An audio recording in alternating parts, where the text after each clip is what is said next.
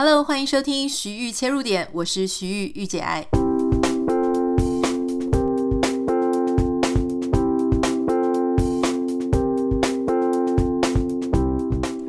欢迎收听今天的节目。过了三天的长假，不知道大家有没有好好的放松充电一下？有没有吃到好吃的食物？有没有跟家人朋友一起团圆相聚呢？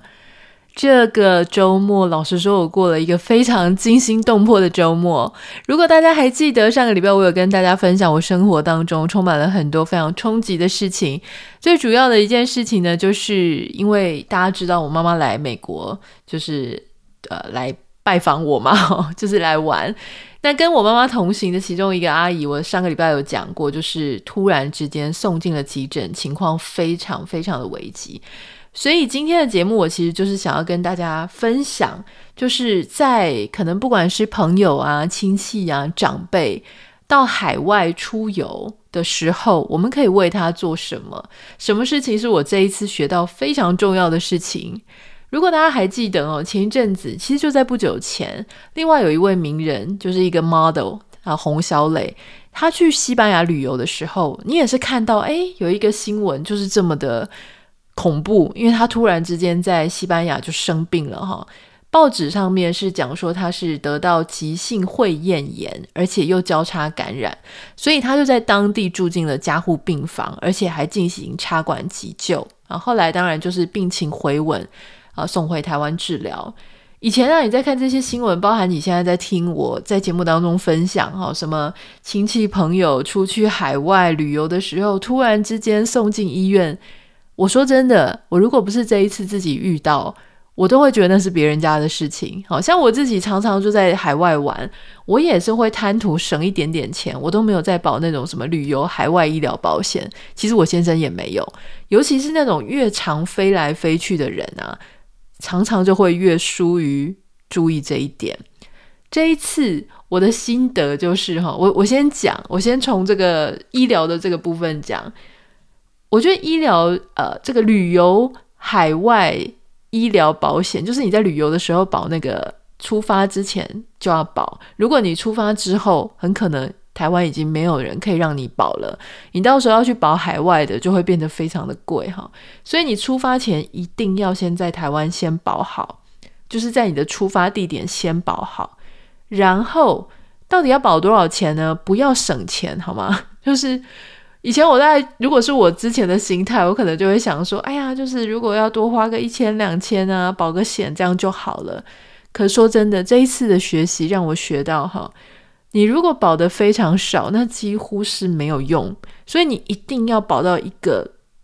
足够的额度。这个足够的额度要怎么看呢？第一个先看你自己本身身体素质怎么样。哦，你说如果突然发生什么意外啊？就是交通啊，或者什么，这当然没有办法预期。可如果你自己的身体，好可能年纪大，或是有一些慢性的病，或是有一些本来它就有可能突然之间会压起来的那种病，如果你有这个问题，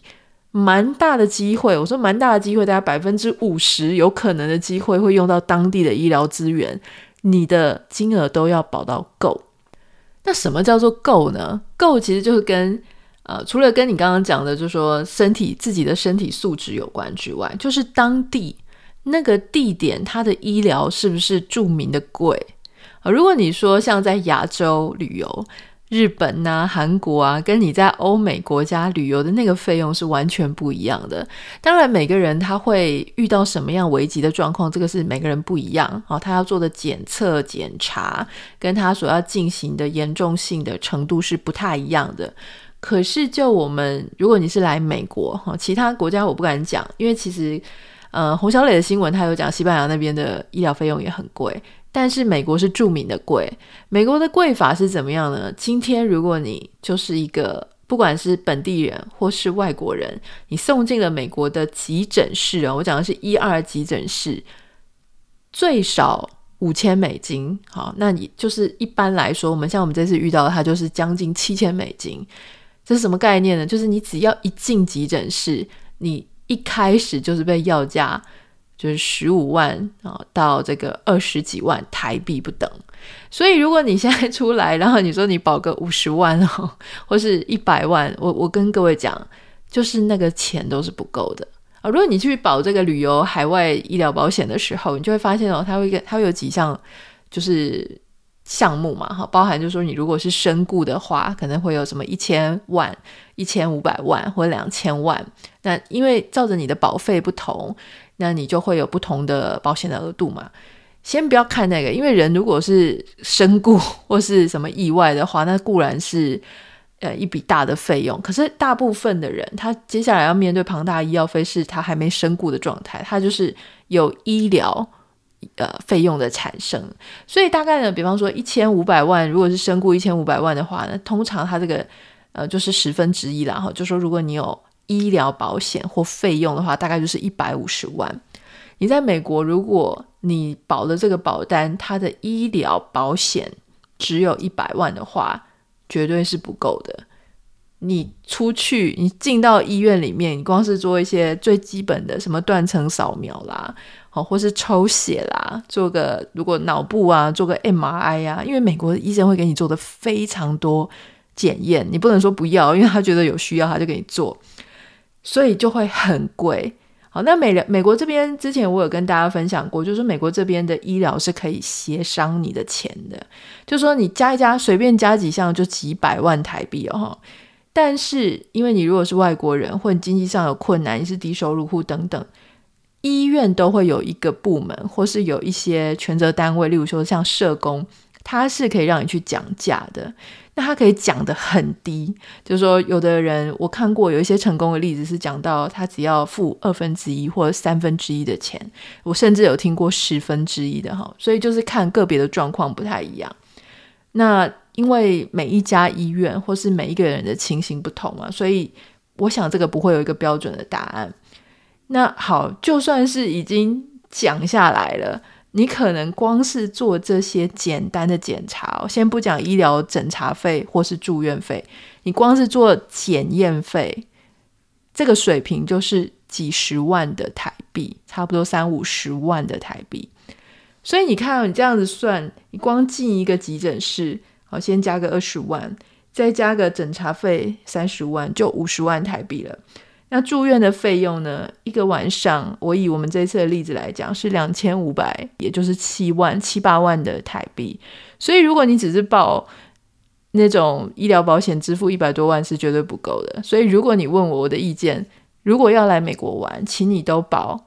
身故两千万，医疗保险至少给付两百万以上的这样子的一个保单哦，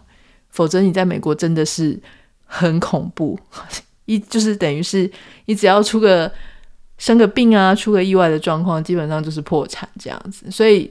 我这一次经验之后呢，我就会跟大家所有所有的人就会讲说，一定要先保好你的保险，最好做个健康检查才来哈。但我觉得最重要的就是，如果你的身体有一点点的不舒服，有一点异样，突然之间很容易头晕、头昏、呕吐什么的，你就是宁可。把你的假期延后，或是把你的机票延后，因为机票虽然有改票的费用，但是绝对不会有你在国外的这种医疗费用来得这么这么的高。好，那大家如果在海外遇到紧急状况的时候呢，有一个可以服务国人的这个单位，就是各国的驻外代表处。例如说，以美国洛杉矶来讲，就是台北经济文化办事处嘛。那你看洪小磊的那个新闻，他也是有透过西班牙的当地的办事处啊，台湾的办事处来去做各种接洽。办事处他可以帮你什么呢？他可能不会去探你的病了，因为他们真的非常忙。但是至少在你跟，比方你有一些什么样的需求，你不了解当地的状况，他们就会很热心的去给你一些相关资讯，好让你去。有一些方向，有一些线索去做联系，甚至到你如果需要就是登机啊，或是有些人是真的需要医疗专机的，但医疗专机是非常，据说是非常天价的一个数字哈。那我们这一次我并没有得到完全的这个呃医疗专机的这个资讯，但是有听说是天价哈。但当然多天价呢，我觉得你大家要自己再去询问，因为不同的地点不太一样。但总之，你有需要这种各式各样的资讯，或是如何跟航空公司啊、请他们去处理啊，或者怎么样，这些都是有人驻外代表处他能够啊、协助你的。那当然，我觉得在海外哈，如果说你真的遇到一些什么样的状况的时候，航空公司一般来讲呢，嗯，也不是说你想要回来，航空公司就会在。好，所以这件事情真的很重要，就是。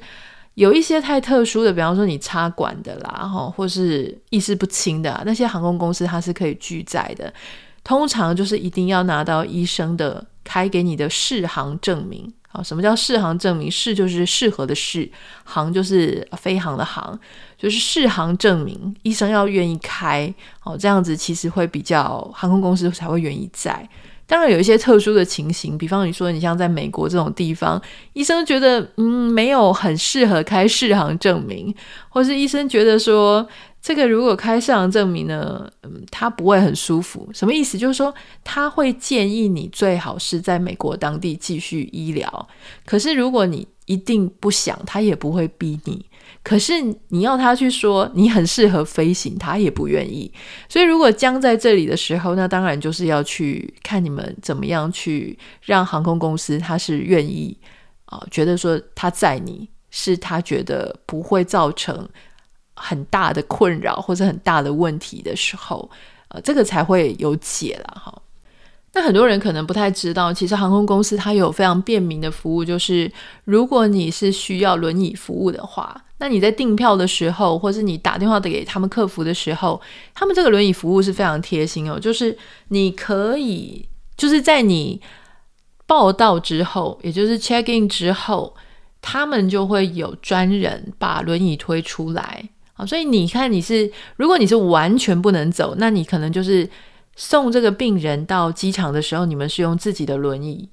但是航空公司呢，他们就会有用他们的轮椅把你接走。如果你要自己的轮椅也可以，啊，或是你的轮椅要 check in 也可以，就是跟着你的登机行李也都可以。那他们就会有专人走特殊的通道，好去过安检，然后去过这个海关等等。那这个部分呢，其实就是可以有随行的人啊。所以你的家人如果是有一个。啊，他是要坐轮椅的话呢，那另外一个家人他是可以陪同，而且通常航空公司也会建议，就是轮椅的旅旅客，啊，那身边要有一些同行的人，那在有发生什么特殊的状况的时候，他们才会有人可以联系。所以我觉得轮椅的这个部分它是很方便，而且是不用费用的，这个大家就是可以不用担心。那除了这个医疗的紧急状况，其实我觉得有时候呢，带那些比较没有出国经验的长辈到海外，哦，可能是你的爸爸妈妈或者你的亲戚朋友们，他们不太会讲英文，可是又要来到英语国家怎么办呢？这一次呢，其实我在我妈妈她来美国的时候，我除了帮她办机票、帮她办那个 ESTA，就是美国旅游签证之外，那我就有特别在做了一封信。这封信就是我用英文写，请他在海关过海关的时候交给那个海关人员，因为海关通常会问他们很多问题嘛。当然，你可以去申请说你要中文翻译服务，可是有时候你如果在比较小的机场，或是你嗯当下他可能你连这样子的沟通都没办法的时候，呃，有时候我觉得可以先照着做一件事情，就是我就是用英文的信好写给这个海关。那要写什么呢？就是写第一个，你要先讲你跟这个你帮他写的，就这个要出国的人，他是什么样的关系？比方说，你说哦，他是我妈妈，或者他是我舅舅，或者他是我的朋友之类的。好，那你就可以告诉他说，但因为我是我是代表他来写哈，那因为他只有非常有限的英文能力，那你就要讲讲什么重点呢？就讲说他们是来做什么？好，旅游吗？看这个孩子吗？或者是说去哪里玩啊？稍微简单写一下，然后你就可以告诉他们说他的来回机票，因为海关非常在意，就说你不要是说飞来了之后你就在这里变成一个黑户，他还是希望知道说你什么时候来，什么时候要走，所以你可以告知他说他的回程机票是哪一个航班，哪一天哦。那还有一个重点就是你要说他身上带多少钱。啊，你比方说，假设有信用卡，你就说他有带一张信用卡跟现金多少钱？这个现金要是合理的数字啦，哈，就是说不要太少，少到你觉得，诶，他来这里这样子够吗？就算他是去住在他的朋友家或亲戚家，他这个完全都没带钱，或者带个台币五百块，那当然是不够嘛。那所以如果说台币大概带个两三万，或者或是六万、十万之类的，我觉得这个都还在一个合理的范围内。那当然就是写美金，对方才不用再去换算。所以大概就是简单交代一下，然后把你自己的联络方式、你的姓名。跟如何联络到你方式留在下面，最好的话呢，还是可以加一个签名，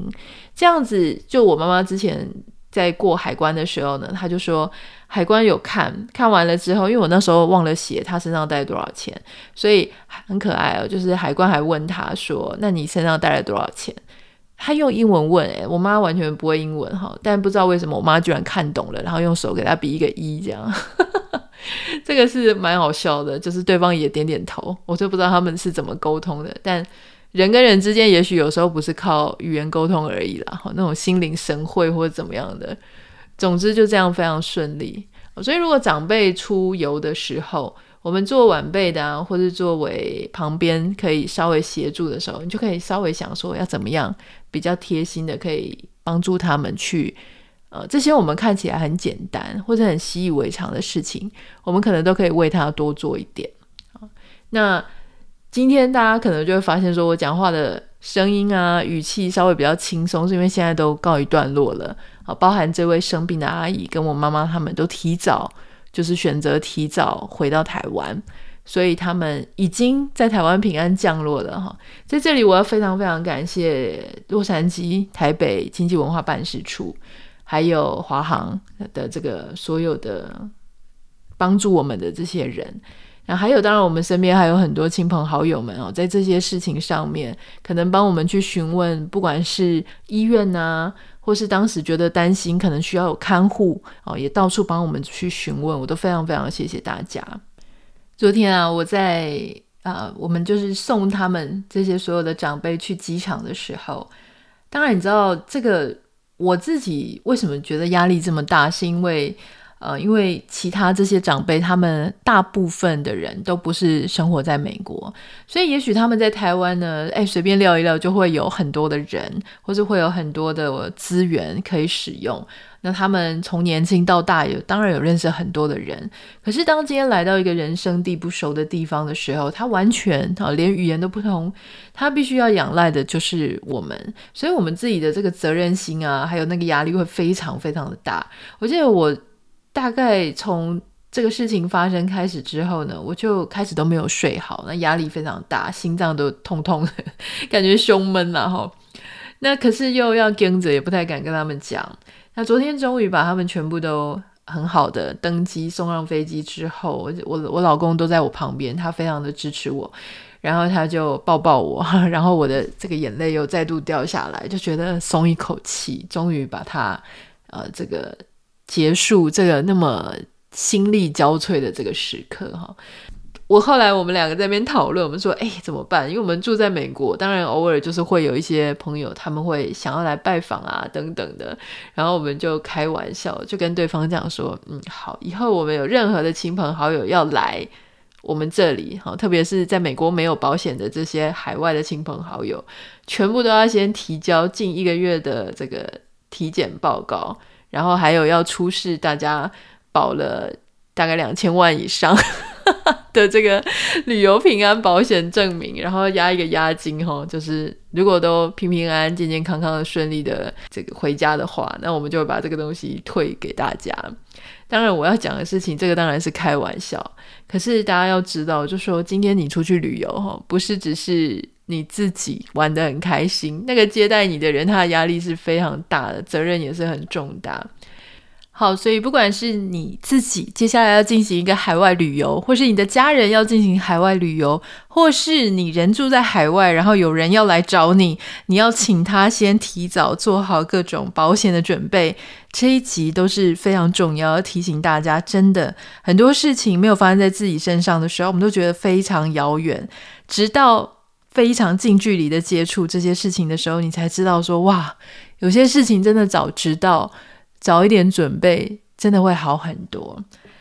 呃，不太知道你有没有曾经遇过这样的事情。如果你想跟我分享的话，或是你想要呃表达什么的话，欢迎你可以私讯到我的 Instagram 账号 Anita 点 Writer N I T A 点 W R I T E R，不要忘记帮我们在 Apple Podcast 跟 Spotify 上面按下五颗星啊、对，刚刚讲，因为我妈已经回台湾去了，所以这么样的提早其实出乎我意料之外哦。不过。呃，这也代表说，我们这个礼拜或是这个月，至少在我们的节目上面的上传会相对比较稳定，因为我就不需要带他到处出去走走。好喽，那我们就明天见，拜拜。